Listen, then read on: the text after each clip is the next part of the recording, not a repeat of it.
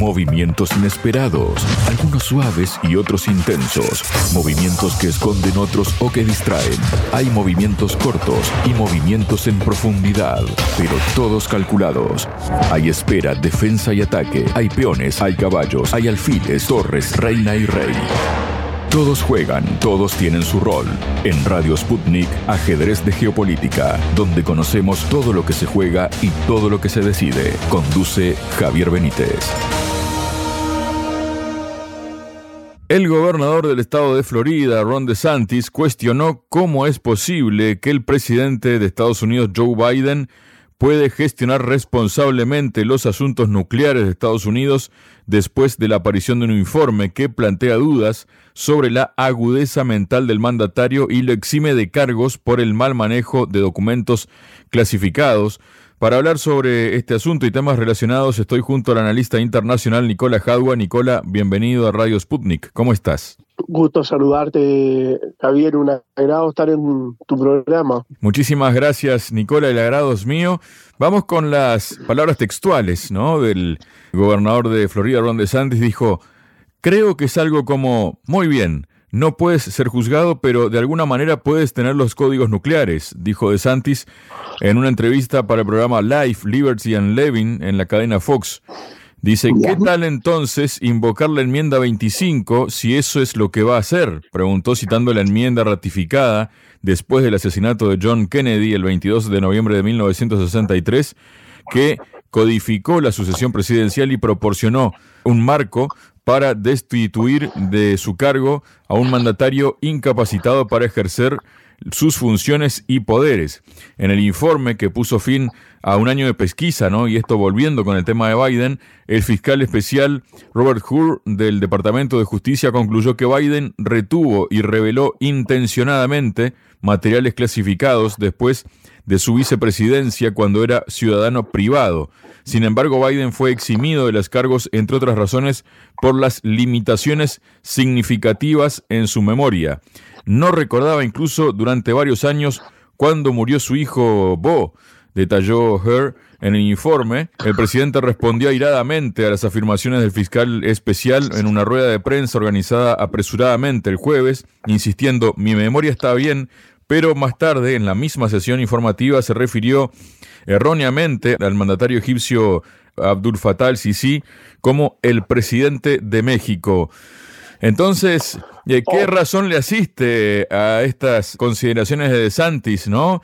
Respecto a Biden, Nicola. Bueno, hay varias lecturas que se puede hacer por lo muy bien que has detallado tú, ¿no? La primera lectura es lo peligroso que resulta que una persona senil que claramente tiene problemas cognitivos dirija el país más poderoso del mundo y que está metido todos los días en una agresión contra cualquier país. Entonces eso resulta bastante peligroso. Y por otro lado, es evidente que está exhibiendo signos de demencia senil, ¿no? Incluso el médico colaborador de Fox News, Martin Macari se llama, él dijo que tenía una notoria antesaleación del habla del presidente estadounidense y que esto era una demencia relacionada con la edad. O sea, es evidente. Ahora, esta situación, vuelvo a repetir Javier, resulta tremendamente complicada en un momento donde el mundo está con varios focos de tensión muy graves, Medio Oriente, Asia, fíjate tú, Europa entre Rusia y Ucrania, en fin, entonces que un presidente abiertamente tenga signo de demencia es grave, Javier, es muy grave. Esto puede arrastrar al mundo a un desastre. Espero que la cordura si es que existe cordura en el gobierno norteamericano, la cordura prime por sobre estos intereses de carácter individual y los intereses de... Porque digámoslo con sinceridad, o sea, aquí en, en, Estados Unidos nadie puede ser presidente si no cuenta con el apoyo del movimiento sionista, del complejo militar industrial y obviamente del capital financiero. Ellos son los que deciden quién es y quién no es presidente en ese país. ¿Y qué se hace y qué no se hace? ¿no? Espero que se hace. Claro, allá Estados Unidos es un país donde el presidente es el más decorativo de todos. Ahí son otros los poderes los que deciden. Ahora, es evidente que hay en la sociedad norteamericana hay una preocupación, fíjate que una encuesta que hizo la cadena NBC News, el 75% de los votantes, incluyendo la mitad de los demócratas registrados, están preocupados por la salud mental de Biden. El 76% teme que carezca las capacidades necesarias para un segundo mandato. O sea, imagínate, quiere postularse en un segundo mandato. ¿Te das cuenta lo peligroso que puede resultar una situación como esta? O sea, creo que aquí, en particular, De Santi sí tiene bastante razón. Y lo otro, que no puede, como muy bien dice Santi, no puede manejar los códigos nucleares.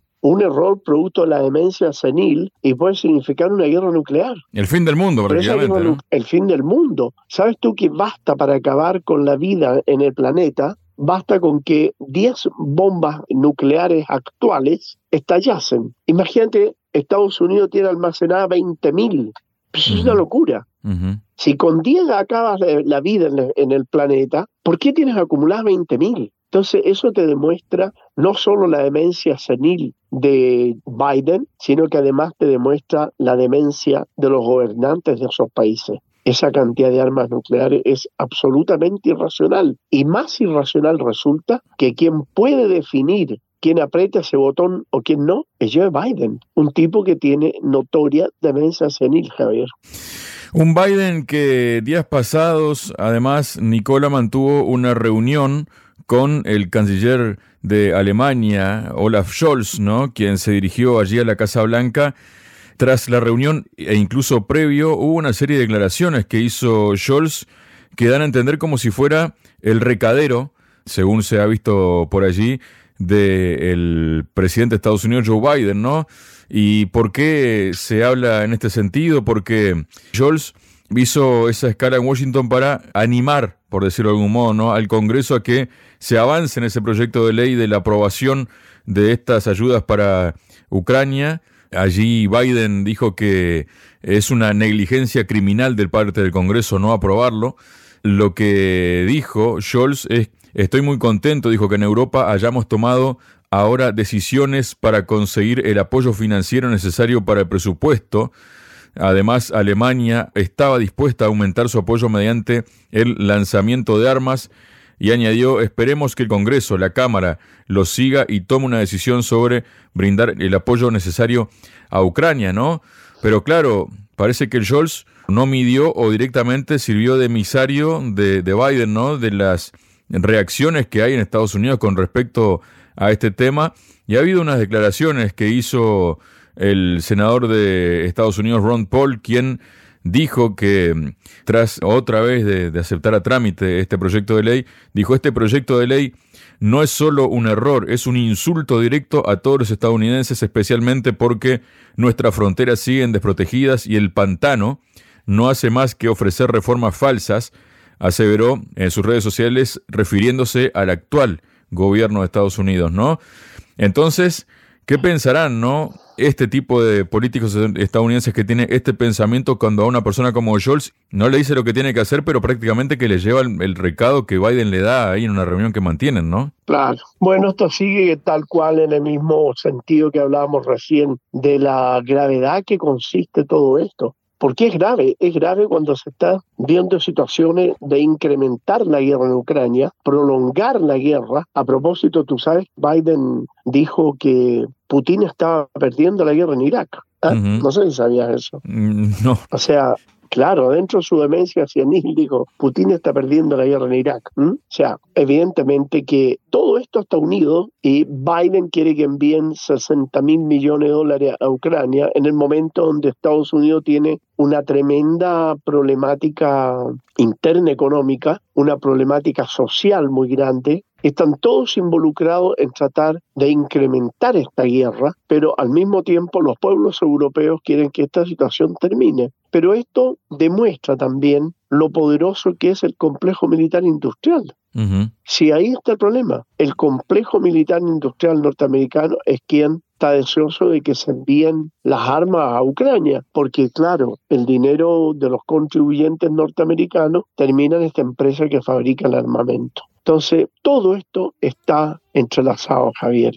Acá hay una situación de que los norteamericanos, principalmente, y algunos países europeos, en este caso Alemania, no han sabido leer la realidad de lo que se vive en Europa. No la han sabido leer. Entonces, cuando hablan de prolongar una guerra que ya Ucrania la perdió hace mucho rato, que no tiene ninguna posibilidad de ganarla, solo prolongar y prolongar el sufrimiento de miles de jóvenes que van a estar combatiendo innecesariamente. Entonces, cuando tú empiezas a unir todos estos cabos y te das cuenta de que hay un desorden generalizado, hay una inclinación perversa de Alemania. Fíjate que Alemania se cargó en apoyar a Israel, quiere seguir apoyando a Ucrania. Alemania no había tenido esta postura de fomentar la guerra. ¿Pero por qué lo está haciendo? Porque Alemania está adquiriendo una connotación muy grande en este momento porque es la economía más sana de Europa. Era, ¿no? Ya se está. Ya un poco dejó de ser la más fuerte, ¿no? Porque justamente todo esto causó justamente la pérdida de los recursos energéticos baratos de parte de Rusia y Alemania se está desindustrializando, ¿no? Un poco también es por eso la, insensatez de lo que dice el canciller, ¿no? Claro, pero si tú fijas que esa misma situación le ocurrió a todos los países, proporcionalmente todos se han ido debilitando. Y Alemania, de todos ellos, Alemania siempre el que está mejor. Fíjate tú lo que está pasando en Francia, que los sindicatos reiteradamente hacen huelga, en España lo mismo, en Italia, en Bélgica. O sea, Europa entera se ha visto muy afectada por esto de la ausencia de petróleo ruso. O sea, esto es una situación diría yo, no solo demencial, sino que criminal de prolongar una guerra artificialmente como quieren prolongarla, más aún si ellos saben que había un acuerdo entre Ucrania y Rusia para devolverle a Rusia el Donbass, pasado 20 años. No lo hicieron nunca la población del Donbass es rusa. Eso te da a entender de que Europa, Estados Unidos han perdido la brújula y están dando zarpazos de ciego. Eso es lo que iba a decir. Nicola, respecto a, esta decisión de varios países europeos, como la de mm, Scholz, ¿no? de seguir enviando armas a Ucrania y dinero, que también apoya toda la Unión Europea, ¿no? De hecho, hubo una actitud rara ahí de Hungría que terminó cambiando de idea sobre el final de las negociaciones para aprobar este envío de dinero, hay unas declaraciones ¿no? que hizo en el Europarlamento la eurodiputada irlandesa Claire Daly en una reciente intervención. Dijo en un debate sobre la necesidad de mantener apoyo inquebrantable de la Unión Europea a Ucrania, Daly subrayó que, a pesar de que los líderes europeos fingen preocuparse por la democracia y el derecho internacional, en realidad babean por contratos de armamento. Claro. Evidentemente, Javier, hoy en día las armas sabemos que es un negocio y es el negocio más lucrativo, el negocio de las armas. No puedes tener venta de armas si no hay tensión, si no hay situaciones de carrera armamentista por tensión entre unos países y otros. No puede haber venta de armas si no hay guerra. No puede haber venta de armas si hay hipótesis de guerra en algún lugar. Entonces, claro, están desesperados gobiernos y complejos industriales militares por la venta de armas. Y eso es, más que sabido. los norteamericanos se han especializado en crear inestabilidad y vender armas. Lo mismo han hecho los alemanes, lo mismo han hecho los franceses. Entonces, todo esto está enmarcado dentro de un proceso que nunca debió ocurrir, Javier que las compañías productoras de armas fueran compañías privadas. Eso fue un error. El error fue privatizar las fábricas de armamento. Las fábricas de armamento hubieran sido estatales y con un férreo control estatal, porque ahí cambia el objetivo de, la defensa propiamente tal al objetivo lucro que tiene ahora.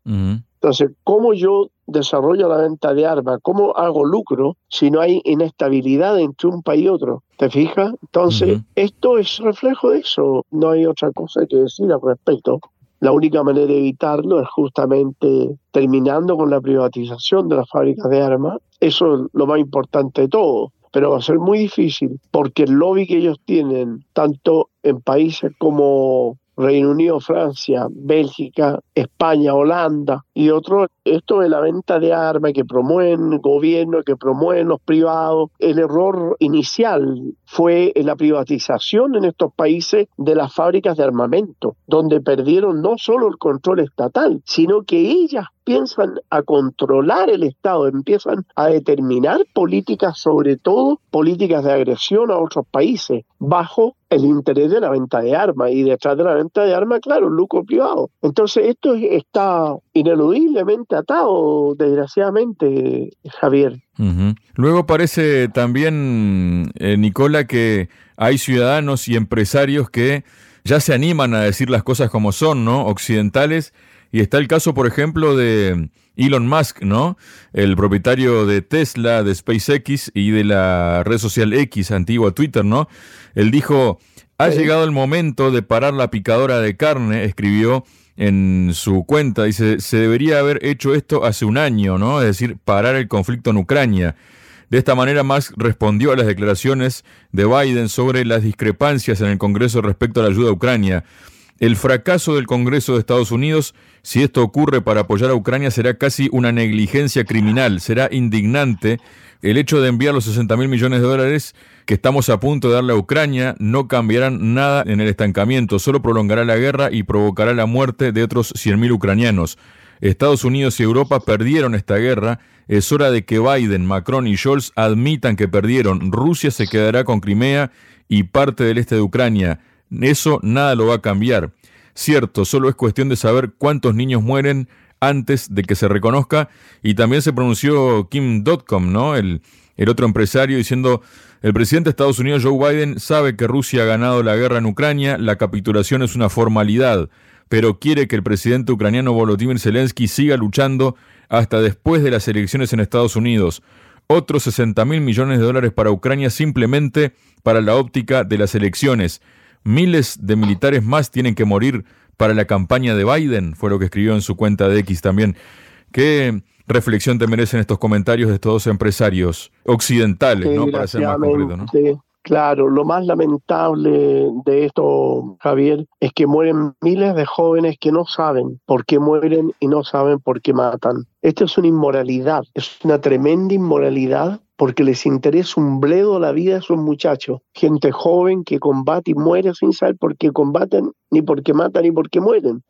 Detrás de eso están los intereses mezquinos de grupos de empresarios que están pensando y mirando la guerra como una oportunidad de negocio. Eso, la única manera de terminarlo es cuando se termine la propiedad privada de las fábricas de armamento. Ahí se va a terminar todo eso. Esto es grave querer ampliar, prolongar esta guerra, busca mantener desgastado a Rusia, desgastado también a China, con las provocaciones permanentes que hacen a Corea y hacen a Taiwán. Con esto mantiene una carrera armamentística con China, las provocaciones norteamericanas que hace a través de la India hacia China, las provocaciones hacia Rusia. Fíjate tú el deseo norteamericano-israelí de armar hasta los dientes a Azerbaiyán, apuntando a Rusia. O sea, hay una vorágine enfermiza de intentar crear guerra en cualquier lugar donde sea provechoso y sea un buen negocio. Esa es la desgracia para los jóvenes de esos países, Javier. Muchas gracias, Nicola.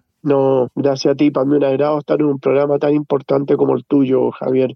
Sputnik. Contamos lo que otros callan.